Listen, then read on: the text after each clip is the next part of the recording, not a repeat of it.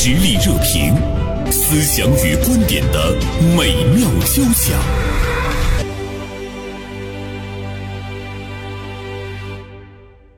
今天呢是清明节，人们在寄托哀思的同时呢，也有很多人在思考如何体现对生命的认知和尊重啊。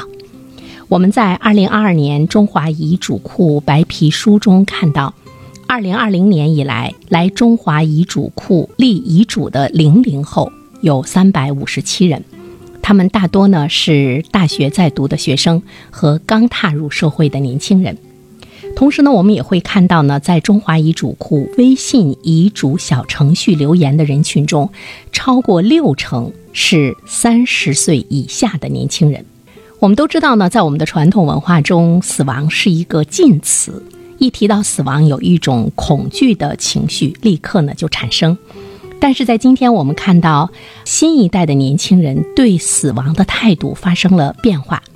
而且呢，立遗嘱越来越常态化、年轻化和普遍化了。今天我们就来聊一聊这样的一种现象。我们今天的节目嘉宾呢是大连晚报名笔视线今天的执笔人江云飞。云飞，中午好。你好，袁生老师。在清明节来聊一聊这个话题，似乎呢也是有着非常十足的一个时效性和它的新闻性哈。嗯，是这样的。而且刚才我听到这个袁生老师您讲到您查阅的这些资料，啊，我很佩服今天的年轻人，呃，没有什么忌讳，没有什么避讳的去谈论生与死。嗯啊，呃，我这个年龄中年的这个年龄上，在我这个年龄似乎还没有考虑到有关医嘱的问题。当然，也可能我没有什么可 可立的啊，呃，所以呢，在今天这么一个清明节的这个日子里面，呃，慎终追远这么一个主题，想一想，几十年之后，也许我们的人生也要走到一个时刻，身后的事会是什么样，我们可能不见得今天能够预知，但是如果有可能的话，我们让这个人生的最后的拼图能更完美一些。更安宁一些，也许无论对于逝去的人，还是活着的人，都是一个很好的选择。这是不是现在这个遗嘱越来越受到大家重视的一个原因？其实我跟云飞有一些地方是挺相似的。到了这个年龄，自己从来没有想到过去立一份遗嘱。啊，其实呢，对于我们这一代人来说，提到遗嘱这个有点沉重，还是有点沉重，甚至我们会觉得。好像还是想避而远之哈，包括呢，我们的父母，嗯，然后他们呢已经是这个八十多岁、七八十岁，甚至于呢接近九十岁哈。比如说有一天很健康的他，突然之间跟你说：“哎，我得立一份遗嘱。”你也会觉得有一些接受不了，是不是？这个事儿太早了，想这个事儿干嘛？就是它不单单是表面的一种来安慰这个父母的言语，其实，在我们的内心呢，我们似乎也是觉得，因为想到立遗嘱，你一定会想到死亡，联想到逝去。它其实就是呃，我们面对死亡的避而远之，我们面对遗嘱这件事情不愿意轻易的去谈起。它在我们的内心其实有着非常深厚的一个一种生死观的土壤啊，云飞。就是这种心理，因为这个民族传承下来的这种集体意识、集体心理，可能确实存在这个这个问题。但是另一方面呢，我想过去我们不太留意或者不太重视遗嘱这个问题呢，是不是过去对这个遗嘱的需求不是那么迫切？怎么样来理解？就是对这个需求不是很不是很迫切呢？你看逝去的老人，对于他们的子女来讲。在内心深处，他可能要是从自私的角度上，他也会去想到说：那你留下的这些，最终是应该怎么样来进行一个分配？首先来讲，咱们这个中中华的传统文化里面，是不是它本身就包含了一种对继承？家业的这么一个分配的机制，在约定俗成的，对对，呃，这个可能这个在传统文化上可能会有这样的一个一个传承下来，就是我们尽管没有这一个法律上的遗嘱，但是我们仍然知道该怎么去分配传承这个所谓家产也好，还是这个呃遗产也好，就是大家在呃潜意识里，他达到了一种共识。就是，即便是老人没有留下什么说法，那么理应该怎么怎么做，我们很哎，是不是？对您说的这个理和情这个问题哈，嗯比如说我们我们经常会听到，可能我们身边人讲，那么老人跟哪个孩子在一起，哪个孩子养老送终，可能我这个家产主要就给谁。那我们一直以以来可能是这样一种约定俗成的东西。嗯另外一个因素，我想对于大多数人家来讲，我也确实没有什么可以嗯可需要再专门立一份严格的遗嘱托付的一个东西。好像是觉得这个立遗嘱分配财产是那些有钱的人家 至少得有点家底儿吧。特别需要去有的关注的一件事情。有的分配吧。那么现在为什么说现在开始大家觉得这个事情很有需要的这种迫切性了？哪怕家里有一套房子，现在也值不少钱啊。资产的这个丰厚和这种留下来的遗产的这种丰富性，它可能使我们现在确实迫切的需要以遗嘱的这样的一种法律的形式来完成身后事的这种安排。另外一个就是年轻人愿意立遗嘱这个事儿呢，可能除了这种心态上的这种变化、认识上的变化以外，和年轻人那么对生死的这种认知，对未来的这种，他更多的想我的人生我做主，无论是今天还是未来，我都想把这个拼图拼好，我都想由我的意识来完成。今天的年轻人，其实他们更希望呢，对他自己的生命有一种掌控力，因为我们都知道，其实呢，人生它就是由生死组成的嘛。我们、呃生而向死，嗯所以呢，死呢也是我们生命的一部分，也是我们人生的一部分。所以今天的年轻人呢，他会觉得。嗯，在这一方面，我能够做更好的一种分配，甚至于能够体现我真实的一个意愿，呃，它也是我的一个权利。我的这个权利呢，我不会去丧失。嗯，比如说，我看到在有一些年轻人立遗嘱这件事情中，有一些人他会说把这个钱留给他的朋友。他不说给他的父母哈，因为生命有很多的不确定性哈，尤其是现在呢，对于年轻人来说压力大，所以我们也会看到猝死啊，在这个年轻人和中年人中也有存在啊。所以有一些年轻人说，我我会定期的往我的银行卡中我会存一些钱，但是我父母不需要他们，他们有房子，他们还不错，我想给我的一个朋友。说为什么你要给你这个朋友呢？说，呃，因为在我生命最艰难的时候，他陪伴着我，给了我很多的帮助。以前我们是这种呃所谓的遗嘱是以家庭为单位的家族的传承。家族的传承，嗯。而今天我们所谓的社会关系，嗯。已经远远不是一个是以亲情为纽带嗯。所形成的这样一个关系网了。对，嗯。而且云飞，我觉得他跟年龄也有关系。比如说，对于一个年轻人，他还没有成家，他还没有子孙后代，所以说随着他的年龄的变化，我相信他这个遗嘱也会对，他不是说立完了之后就永远不变了，他可能还会不断的变化。就国外的有的人，他可能从呃年轻的时候就开始立遗嘱，然后每一段时间他要更新嘛。呃更新更新，然后这就变成了他人生的小自传一样、小传一样，记录了他这种嗯呃生命的整个成长的发展的这个过程。比如说像我这个年龄。呃中年人，假如说我要去思考遗嘱这件事，我一定是我要考虑到明天和意外哪一个会更早的到来，那么我肯定是要去有这种平衡家庭与事业啊，嗯平衡这种生活和工作啊，去考虑更多的这些问题。对，而且我觉得在人生的不同阶段的话呢，你会觉得生命中重要的人也会发生一些变化。嗯年轻的时候，你会觉得朋友很重要。那么你结婚生子之后呢，你会觉得，哎，我的爱人还有我的孩子，嗯，他们在我生命中呃是越来越重要了。尤其是孩子嘛，它是一种血缘，割不断的哈。那么我觉得人到中年之后哈，其实跟我们年轻的时候，我们对待父母的态度是不一样的。其实我们年轻的时候也挺桀骜不驯的，父母说什么的话你也不大听，甚至于呢，我们在情绪上、在情感上跟他们似乎呢也有一种对立。我们总是觉得我们只身去闯天下，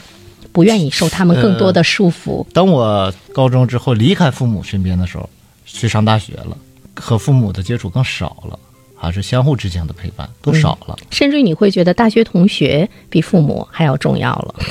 那个倒没觉得，因为父母毕竟还是要给打钱的嘛。毕业之后呢，开始到外地去工作，所以实际上我们在很长很长一段时间里面，是没有和父母那么去相处，就是那种以平等的或者是以一种很温馨的在一起相处。上了年纪，退休了，他们来到我们的身边，这才有机会，嗯才有可能大家坐在一起和父母啊聊一聊天儿。你看我们中国有这样的一句话嘛，说你不生儿不知父母难。才有了这样的一些感触，有了这样一些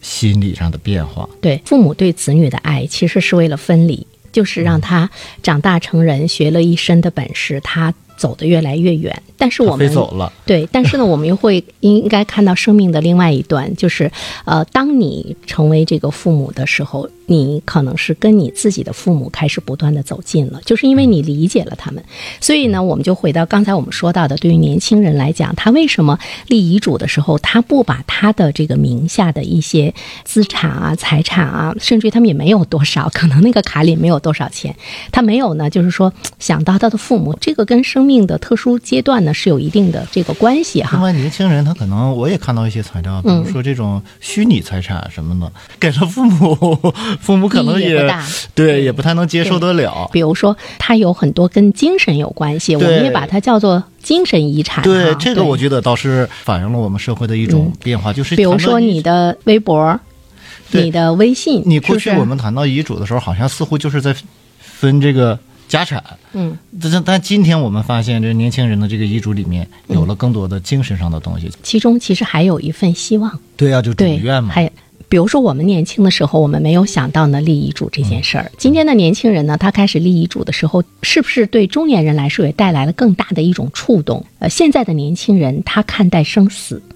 是不是没有我们那个时候看待生死看得那么重？就是这种生死观的改变，我觉得反倒呢是一件好事。你如果真的去面对生命的死亡，理解死亡的意义的时候，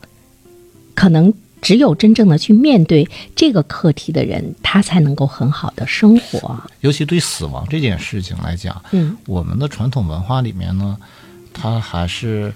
把它看的还是比较重的。嗯那么对于死亡，无论我们怎么去改变我们的生死观，我们去提高我们对它的认识，或者是改变对它的认识，我觉得人类面对死亡的这种恐惧和担忧，它是永远是存在的。可能我们无法改变这种人本身作为一个 一个生命的这种脆弱感和这种无力感，我们可以通过一些办法或者通过一些机制来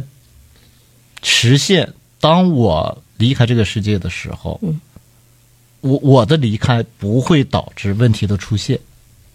你说的问题的出现，比如说，无论是财富家族的这种嗯纷争，还是普通人家的这种矛盾，很多可能都是呃，因为事先没有这样一个呃能够被大家所接受的、能够被强制的这种法律所认可的去执行的这样一个东西。那么遗嘱它其实是一种法律行为，它它和我们所说的我们通常理解的遗言呐、什么临终弥留之际，它有法律，效果，它是一种法律行为。它就是要求呢，就是活着的人不要呢在这个财产的争夺上情感分崩离析，因为死者为大嘛，你呢尊重他给你立下的这些一切的分配，它是一个最后的遗嘱人意志的体现，法律赋予他这种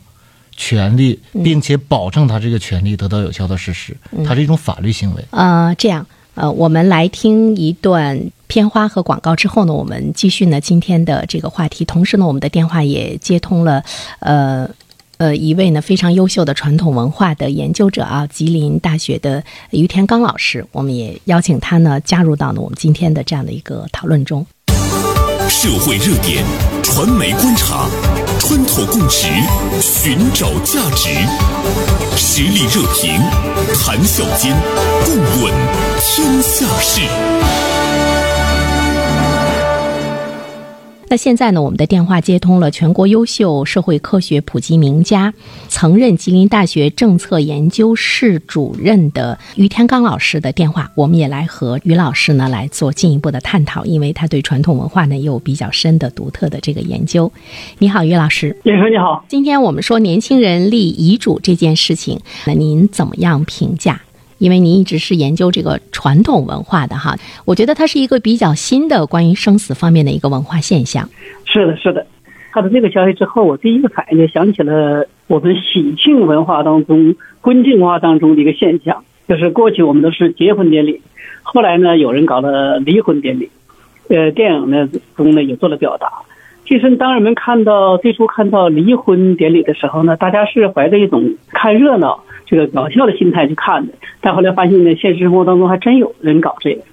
那其实证明什么呢？证明就是文化的发展呢，社会习俗的发展呢，都是在变化的。过去呢，我们都是这个人之将死啊，善终之前呢才立遗嘱。那现在呢，年轻人也开始搞这个。我觉得从文化习俗的发展角度讲呢，这是一个自然的现象，也是一个社会发展进步的一个表现。从个人的角度讲呢，我觉得是应该尊重这样的选择的。呃，每个人呢都有自己对自己生命啊、生活选择呀、处置的权利。所以，对这个问题，首先得是放平心态，从一个自然发展的角度呢来看；从社会文明的角度讲呢，从这个呃个人权利的角度讲呢，更应该予以尊重和爱护。比如说，我们的传统文化也好，我们的这个民族文化也好，呃，它也是在不断的丰富啊，也是在不断的多元，也是在不断的成长。那于老师，在您看来的话呢，它一定是植入了一个一个成长的一个元素。那它也会改变人们更多的这个观念啊。其实从侧面上呢，反映了不论是我们今天的老者啊，还是这个青少年呢，对生命本身呢，包括生命的传承呢，除了肉体啊、基因的这个传承呢，它有了更多的、更深的思考。特别是在今天这个经济社会发展之后呢，人们的经济利益的关系呢，也越来越紧密。呃，出现的权利的纠纷越来越多，那么大家过早的就比较早的想到这个问题呢，呃，也是想到了生命以外的更加扩展的、更加这个容易出现这个社会关系交织的这么一个呃思考。呃，过去儒家说呢，未知生啊，这个焉知死？另一方面呢，在我们的这个呃腐兽文化当中呢，对死的啊，对这个死亡呢，也还是有一些谨记的。所以，如果从社会心理的角度讲呢，我觉得其实对青少年、对大人、对家长，未必是一个积极的文化暗示，未必是一个积极的文化心态。所以呢，我觉得虽然我们尊重每个人对生命和生活的选择和处置，但是呢，文化这种体系呢，也是不得不考虑的。呃，我这里面啊，想跟您这个交流一下，就是就是今天我们更加重视遗嘱这件事，呃，可以看作是我们从一个人情社会。向一个契约社会转型的这么一个体现，我觉得这个观察是对的。呃，其实我刚才表达的意思呢，我是有一种担心，就是担心呢，像这种这个这种这个文化变迁的过程当中啊，当我们对现代人的权利这个充分尊重的过程当中呢，它会引起这个这个其他负面的这种蔓，就是这个社会心理的蔓延，而且现在的青少年呢。这个模仿能力特别强，而且在这个推送啊流量的时代里呢，他们跟风的这个呃能力也特别强。你比如说，现在大家会看到一个现象，我们有些青少年都开始玩手串了，开始玩这个佛珠了。嗯，那么这个现象其实就告诉我们呢，假如说我们对这种这个这个零零后、九零后在个人权利的角度上立遗嘱呢，我们给予充分的肯定尊重，这是没问题的。但一旦要是真这个引起这个很大的社会蔓延的话呢，要是扩散到青少年呢，未必就是一个特别好的社会现象。我们过去不是说丧文化、丧文化嘛？那么会不会引起丧文化的反应？这倒是一个我们担心的问题。但就是您讲的。从这个角，青年人的这种这个自我权利这个觉醒啊，对生命关照的这种这个意识的觉醒啊，这是真的是一件好事儿。它这就是像您说的，它是一种从这个人情社会向契约社会转变的一个观测的点。我觉得还是非常认同您这个说法。啊，谢谢于老师。啊，我我现在理解您所说的这种担心，就是我们尊重个人的这种权利，这种呃。权利意识的觉醒也好，还是权利意识的这种体现也好，但是它不能够，呃，它它还是有边界的。是的，是的，就是我们呢，就是尊重的东西，确这个在权利上确定的东西呢，不一定是我们提倡的东西，也不一定是我们适合做更多的这个这个传播的这个东西。因为呢，毕竟呢，社会文化的传播呢，它在传播的过程当中呢，它会有很多异化的现象。那这个也是我们需要考虑到的。它可能会跟您刚才说到的那个丧文化会有呢一定的这个关联，但是我们呃也会去探索哈，说当人真正的开始及早的去思考一个死亡问题的时候呢，他应该呢是一种比较积极的一种生活的态度啊。当去思考死亡的时候，他才知道生的这样的一种这个珍贵，在我有生命的这个时期呢，我我珍惜每一天。那么，只有我活的有意义，恐怕呢，我死的才会呢有意义啊。我们是不是也可以把它理解为，它也是一个积极的一种态势呢？呃，我们可以把它理解成积极的态势，但是同时呢，也有人，或者是我们也可以把它理解成消极的态势。嗯，中国文化呢，其实是一直讲这个叫众生的，而不是众死的。刚才我讲到，像儒家文化不也讲这个呃叫未知生，焉知死嘛？未能是生，焉能是死啊？嗯。而且呢，你像道家文化呢，它也是讲乐生的啊。只有是西方文化传到中国，特别是这个早期的佛教文化呢，可能对死呢就思考的比较深一些。这是东西方文化或者是我们的文化与其他文化的不同。在这过程当中呢，既然我们有人去积极思考，那可能就会有人去消极的方面去理解它。而且呢，这个中国文化当中对死呢，大部分还是根呢，大部分在传统化当中呢，还是跟这个迷信的东西、神秘的东西呢关联比较多的。能不能引起这个更多的连锁的这个反应，这是我们呢无法在目前来判定的，因为它存在着两种这个可能性。就当我们呢，在一个现代的法治的社会里呢，确认一个公民的对生命、对生活选择的权利的时候呢，那我们意识到，在权利的背后呢，其实还有道德，还有文化，还有价值，还有文明的这个特殊性。这个呢，我们也必须得考虑到。嗯，相当长的一段时间中，有一本书叫《西藏生死书》。它呢是对特别流行哈，已经流行很多年了。就是有有很多人去读它，而且在我周围我也注意到有很多年轻人呢去读它。它为什么会受到那么多人的一种这个欢迎？呃，我就记得他在这个书中就说说，嗯，对于我们的孩子来讲，呃，如果说呃我们不去告诉他死亡是怎么回事儿，他其实没有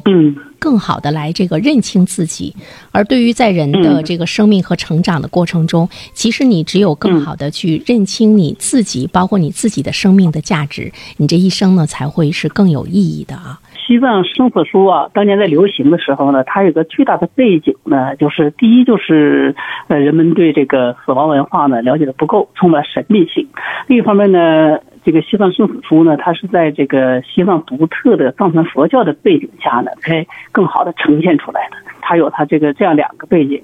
如果今天我们看大家对死亡需要更多的关注、更多的思考，然后呢也给予积极的教育呢，这本身是没问题的。但是中国这个民族文化当中呢，特别是以这个汉民族为主体的儒家文化为主体的这个文化当中呢，它可能跟这个这个藏传佛教背景的文化还是有些不同的。它跟呢民族的死亡习俗也是有所不同的。呃，汉民族的这个关于死亡的习俗呢，跟其他民族，比如说我们这个跟这个呃伊斯兰世界的民族啊，跟这个藏族，呃，甚至跟这个蒙古族呢，也还有一些不同的。那么，我们尊重每个民族、每一个这个文化、每个文明的这个死亡的这个相关的文化及其意义，呃，但并不代表就是说我们一定在这个过程当中呢，呃，在每一个地域呀。每一个阶段呢，都去只是在权力的角度思考，啊，他应该呢，还应该在更大的社会这个价值的角度呢去思考这个问题，因为这个问题呢，它涉及到民族和宗教问题，有些问题我们是不是特别容易确定它的边界的，也不好去确定它的影响的。嗯嗯。好的，于老师，感谢您接受我们的这个电话连线采访，谢谢于老师，谢谢于老师，哎，好，谢谢你们两位啊，我也非常受教育，好，再见，嗯，好，再见，嗯。呃，袁强老师，其实我我非常这个赞同这个，呃，于老师刚才提到的这个，就是我们在尊重个人权利的同时，还要考虑到这个文化的传承和这个社会的整个的这个。呃习俗啊等等。他好像是说到了一个呃文化根基的问题，嗯就是每一个民族呢，你有自己的一个文化的根基，有你自己的一个基本的一个观念，而且这种根基呢，你要去动摇它，似乎呃不是一件特别特别容易的事情。比如说，而呃且我们也不一定一定要去动摇它。对你，比如说在西方，他可能对死的态度呢是比较积极，那他整个社会面对他都是比较积极，但是在我们呢，我们可能是对死一直呢是比较这个避讳的。那么本身我们对死就是一个很消极的态度。呃，我觉得于老师的担心是，如果我们更多的年轻人去写这个遗嘱，他比较担心进入到了那那种就是从一个极端走向另一个极端，比较悲观的嗯一种、一种状态中。不管怎么说吧，就是今天年轻人比较喜欢立遗嘱，就是我们不去否认它，因为存在可能就是合理我们嘛。不要呃，因为嗯和我们传统的认知似乎有一点偏差，我我们就大惊失色对，就觉得这是一个什么样？怎么会出现这个事儿呢？我们应该本着一个呃更加开放的、更加包容的心态去看待这件事情。老是这些年轻人在考虑自己的人生啊，对，而且呢，我们也都知道，他的确呢是呃一种权利。当年轻人他想运用或者是拥有、使用这种权利的时候呢，似乎也是呢这个无可厚非哈。呃，但是它会不会成为一种呃流行的一个文化，或者是流行的一个做法？呃，它是不是只是呢？呃，时代发展到今天，它出现的一个瞬间的现象？呃，这些我们都不下结论。但是。对我们用一种包容的心态去面对呢一切的这样的一种这个存在，才显示出我们社会的一种宽容哈。好的，在清明节这一天，我们谈了这样一个相对比来说呢，呃，稍微有一些沉重的话题。有机会我们下次再聊。嗯，谢谢再见嗯，再见。